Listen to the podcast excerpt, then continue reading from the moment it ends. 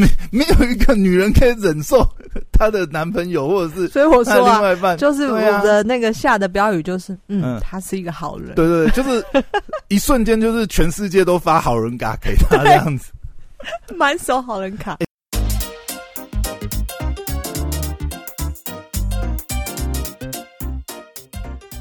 欢迎回到时间管理大师，我是大师兄 Poya，在我身旁是解救任性的。大家好，我是肖凯丽。哎、你怎么可以一直这么嗨啊？你是吃了什么？大家好，我是肖。凯丽。大家如果不知道我的频道名字，跟我 repeat 一遍。你再跟我讲一次，我真的是火大，你知道吗？你知道我们上次讲那个，我不是去 PT 版自荐吗？对，怎么了？你又遇到结果我上次不是说呃，他太夸张了吗？你你那个你那个粉丝就说，哎、你是那个吗？嗯就我后来去回他，他就说。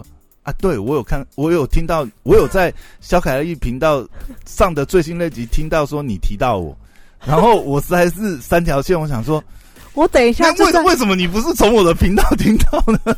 我等一下就在我的频道再提你。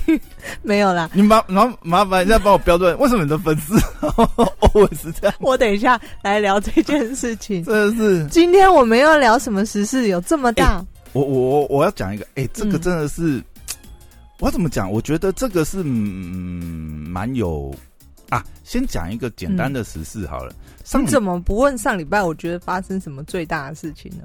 哎靠腰，哎、平常都是我在准备，我不知道你有准备。那哦那那，你没有没没你觉得最大的事情是什么？你说，你说，你现在就要讲了吗？我金鱼脑我都忘了。哦你说，你说，好好，哎、我嗯先讲一个很好笑的事情，再讲今天的重点。好哈，你还没有要切入时事？不不不不不，也是时事啊。嗯哎、你你有你有看到上礼拜有一个超级工具人的这个新闻吗？没有哎、十三鱼，网红十三鱼十三鱼没有。没有？哦，通常这类新闻我应该有看到，但我就是划过了。你应该是划过了。对，有一个好呢，像有哎、人妻网红十三鱼 嗯，鱼日前在帮他的男性友人争女友的这个贴文里面呢，因为他描述了很多，就是他的开场白就是啊，因为你，我相信男女间有纯友谊。哇，你看这个起手式，掉了吗？你看这起手是太厉害，你知道？嗯然后后面他就阐述了他这位男性友人为他为他做的啊、比如说从什么学生时代啊，不离不弃啊，以一个女生的角度，我如果看到这个，嗯然后结婚后还帮他带小孩，帮他处理公司账务，然后什么随传随到，还嗯 超级工你具人，你不觉得哎、这个男生立刻加分。这男生立刻加分吗？没有啊，他下这个起手是就是想要描述这个男生很好很好啊。你可以接受吗？接受什么？不是，你知道吗？这个事件好笑的地方就在于是说，嗯当他发了这个文章以后，很多网友大举涌入嘛，嗯，嗯然后包含很多的网红都在，或者是粉砖都来底下留言打卡，因为你你有印象，就是我们之前几集有讨论过，嗯，就是脸书改了演算法，还有多了一个粉个丝如果粉丝团去留言，就会触及对，就是多了一个这个叫做坐标之大，家都要去蹭热度。就大家都来蹭啊。然后嗯问题是蹭完以后，就变成是呃每一个粉砖，然后或每一个来留言的网红，又把他们的流量都带进来，然后这一篇简直是超级大爆炸。我的意思是说，你真的嗯，如果这样子描述下来，我知道你看过了一篇贴文嘛，就是整个描述下来，你会觉得这个男生很 OK 吗？我会觉得他是一个好人。对，就是就是那个他是个好人，然后发了一张好人卡给他的那种好人吧，并不会是说你会想说 认识或嫁给他，呃认识他，或者是说诶是可以跟他交往的对象吗？毕竟，如果嗯你的另外一半同时间对另外一个女生都这么好的话，嗯，嗯，我觉得世界上应该没有人可以忍受，对不对？对对对对对对，你知道吗？就底下比如说像呃有一个知名网红叫杰哥，他就有讲说。你这是在帮他斩桃花吧？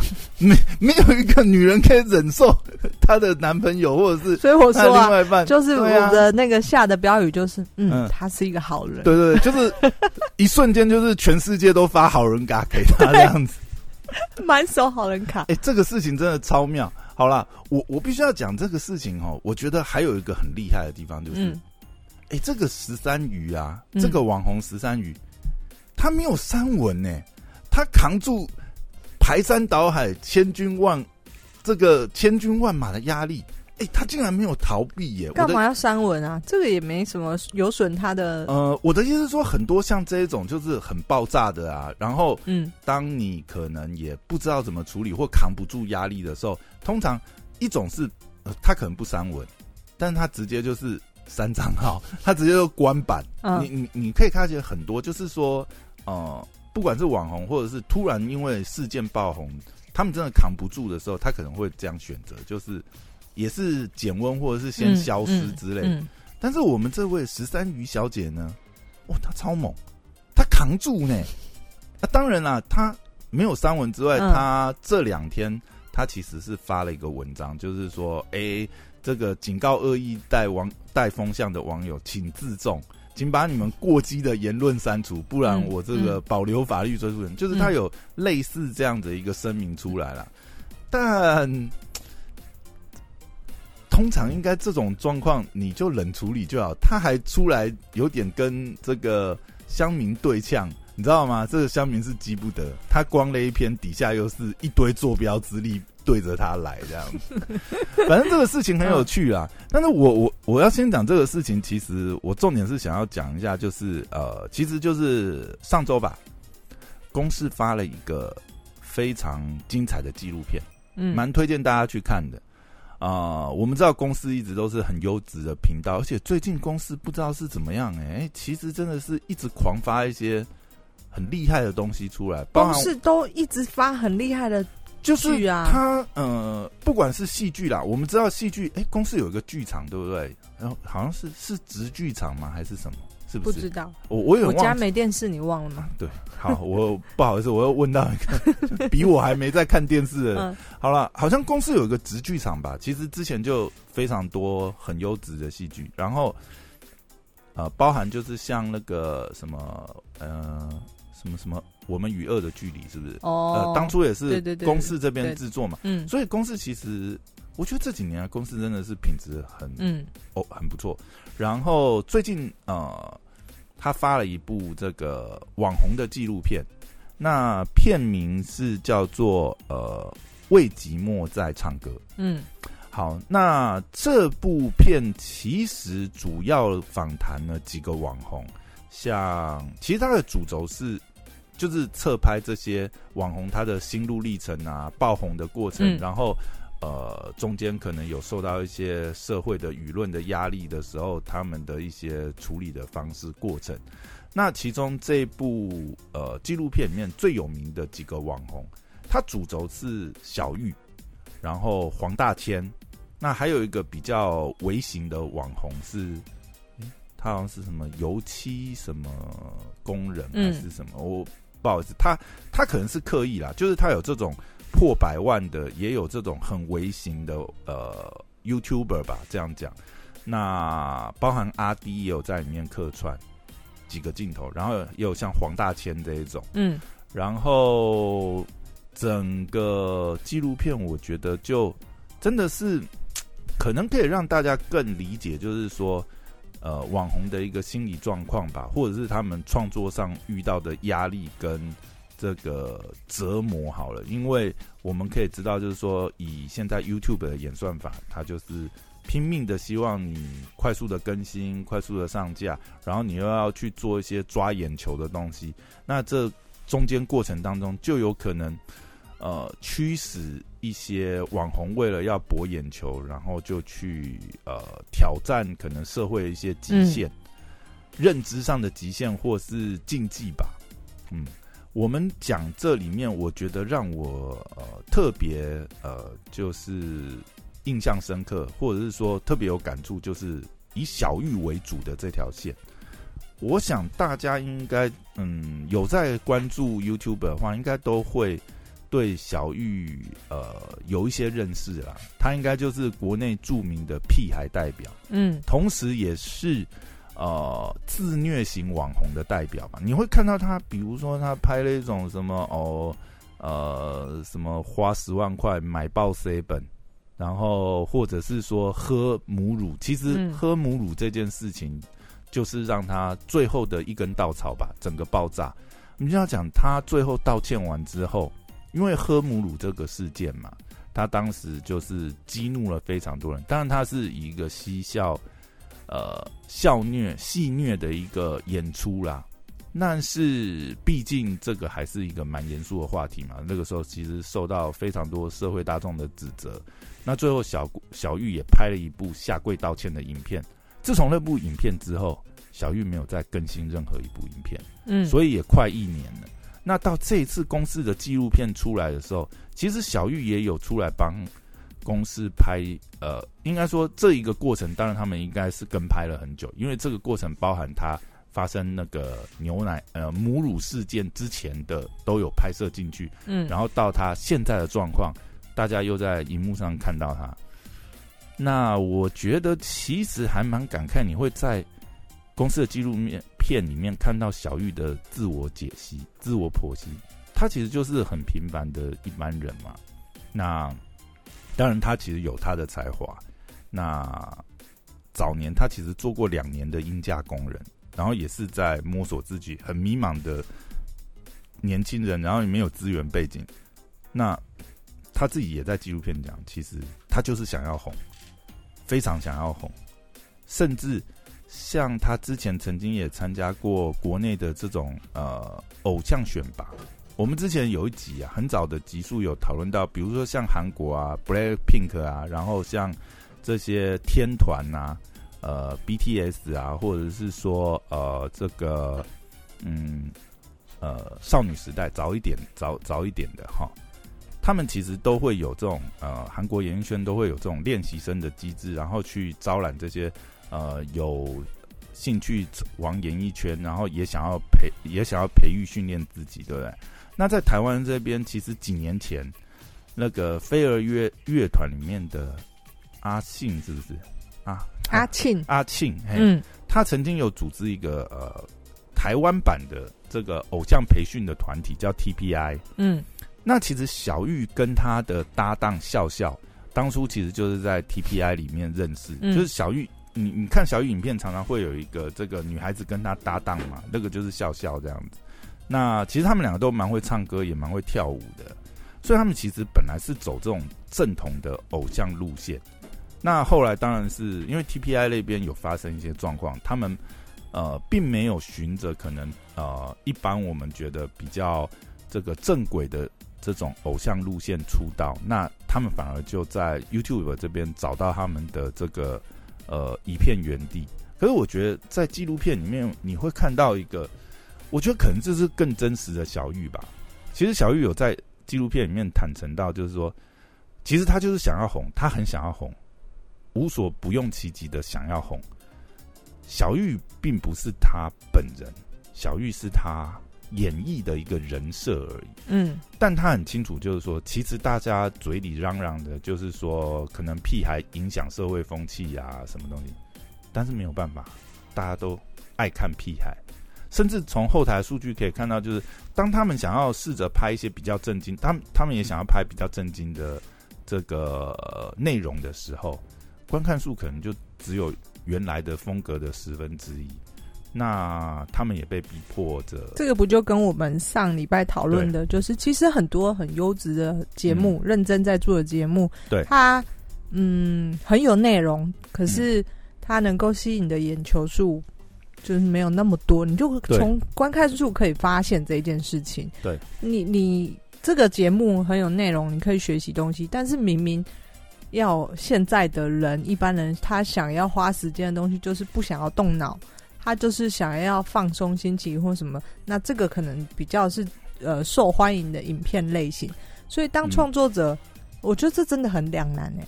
Maybe 就是说，大家其实还是很需要娱乐的内容，但是我想，就是 YouTube 上面也有很多就是纯做娱乐的内容，就是它其实也不一定是真的要带什么知识或者什么。其实就是博君一笑嘛，或者是说去自我挑战，这可能就是小玉当初以这个屁孩的人设做了很多。他其实有做很多啊，嗯，应该说是蛮自虐，然后挑战的内容，好，或者是说就是一一没有走好就走偏锋了啦，就会变成是呃，可能社会很争议，也导致他的形象一直在这种。呃极端上面。嗯，但是其实其实这样讲啊，从纪录片可以看得出来，以小玉本身来讲，他并不是他所演绎的，他不是真实的那么屁的一个屁孩个性。所以当大家对他的批评跟这些呃攻击也好，你可以想象他其实心里也是会受伤。其实实际上这样子拍到后面的时候，其实可以看到小玉跟笑笑的状况非常不好，甚至就是说，呃，他就是有忧郁的倾向，或许也有自残的倾向。因为中间其实有一段拍到，就是说，呃，笑笑就拿着菜刀上去找小玉，他说。你想确定不是搞笑吗？你想死吗？我陪你。没有，那是在纪录片的片段，哦所以其实是蛮认真场。也有一个片段是他们跑到外头去，然后其实下着雨，然后就在那边咆哮，嗯，有点发泄吧。嗯但其实可以看出来，他们其实很挣扎。然后，其实到最后听起来啦，以小玉现在的呃状态的话，他是有讲，他应该不会再演出小玉这个角色，也就是说，以后小玉频道可能不会再更新了。但他有没有可能以他真实的呃原本的个性再出现在频道？呃，或许他另开一个频道，或者是怎么样，不知道。或许啦，可能还蛮我我是觉得还蛮期待的啦。其实你会可以看一下，就是如果大家有兴趣的话，可以看一下他最后道歉的影片，或是那几支吧。其实也是还是蛮多他的支持者，他的粉丝其实是也是希望说他还可以再回来。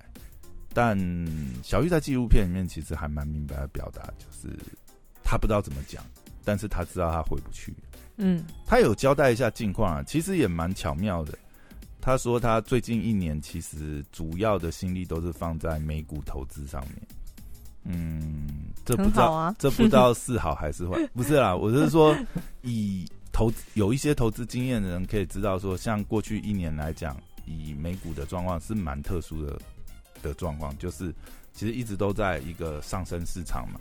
但是我我们真的有做过交易的，应该不是说真的有做过，应该说你的交易的经验，呃，稍长一些的话，你有些经验，你至少要经历过完整的空头跟多头，你还能够在市场上活下去，那可能证明了你有这个能耐吃投资这行饭。但是如果你今天只有在单轨的市场，不管是空头还是多头，你只你没有经历过一个循环，其实还蛮危险。我不知道啦，因为他没有多说明。但是很有的时候，反正 我觉得人哈，尤其是在投资的路上，你没有经过循环，然后刚开始尝到甜头的话，真的很容易开过杠杆。我想我们之前有聊过，我之前也曾经开过杠杆，然后大爆炸过，所以嗯我会真的觉得那个是我不知道有没有人天赋异禀，就是呃，他是很顺的跨过这样子多空头，然后真的就在投资市场上很立足。但至少以我自己的经验，跟我认识的一些以前在投资呃圈上认识的一些朋友来讲，基本上大家如果没有经过循环，通常都会先爆炸过一次，或者是说受过一些伤啊，并不一定是伤及筋骨，因为有些我们可以看到，有些名人甚至是以哦我破产多少次为好像为荣。但我觉得以正常人来讲，你知道破产一次，你都已经你都不知道嗯你要怎么再爬起来，可能不见得会受伤那么重啊。但是，呃，其实我听到小玉讲那个时候，其实我还蛮担心他的，因为他没有历经过一个完整的循环，我不知道没关系会是嘛什，么状况。他很年轻，他就去尝试一下喽。是啦，嗯，然后，然后其实他也自己在那边自爆，我们这样讲，这是他自己讲的、啊。他说他的 YouTube 的生涯目前为止总共赚了一千五百万。嗯好，但是但是我觉得这大家或许也很羡慕，但是我想从纪录片另外一个也呃展现的就是，或许他们得到了非常多关注，然后也在实质的可能说这个财务上面也得到了很大的这个成就，至少以他的年纪来讲，小玉好像二三还是二四岁吧，可能不到二五啦之类的。那他如果走正常的上班路线，应该是不太可能累积到这样子的一个收入的情况。那或许这也是现在很多年轻的这个同学啊，或什么想很想要继续投入这一块领域的关系。但是毕竟，真的要他们也是付出非常多努力才站到头部的位置。然后从纪录片真的大家可以去看一下，因为拍了当然不只是小玉啦，包含黄大千跟其他的这些 YouTuber，甚至有非头部的 YouTuber 这样子，会看到呃那个压力跟他们要付出的努力，真的是真的有心要进这样，真的要好好考虑自己是不是能承受这些。嗯嗯，好，但是这个纪录片真的非常精彩，还是很推荐大家可以去公司上面。其实公司 Plus 现在只要注册，他只要注册就好了。呃，注册 email，然后收一个认证信，其实就可以免费在上面看非常多的内容，而且都是。非常优质的内容。除了这个，呃，我想除了这个纪录片之外，其实伯恩之前也在公司上面做了很多节目，尤其有一个，呃，有一个系列是伯恩在脱口秀的前一晚爆炸，应该是这个系列。这个系列总共有十集，基本上这个没有在任何的平台露出，有的话也只是片段，所以还蛮建议大家，如果说对这个脱口秀也很兴趣的话，想要看看伯恩在这个他很像他近年来已经开过好几次专场了。如果你想要回味伯恩早期的一些呃脱口秀的风格，或者是想要看一些不一样的内容的话，其实公司这边有还蛮完整的十集。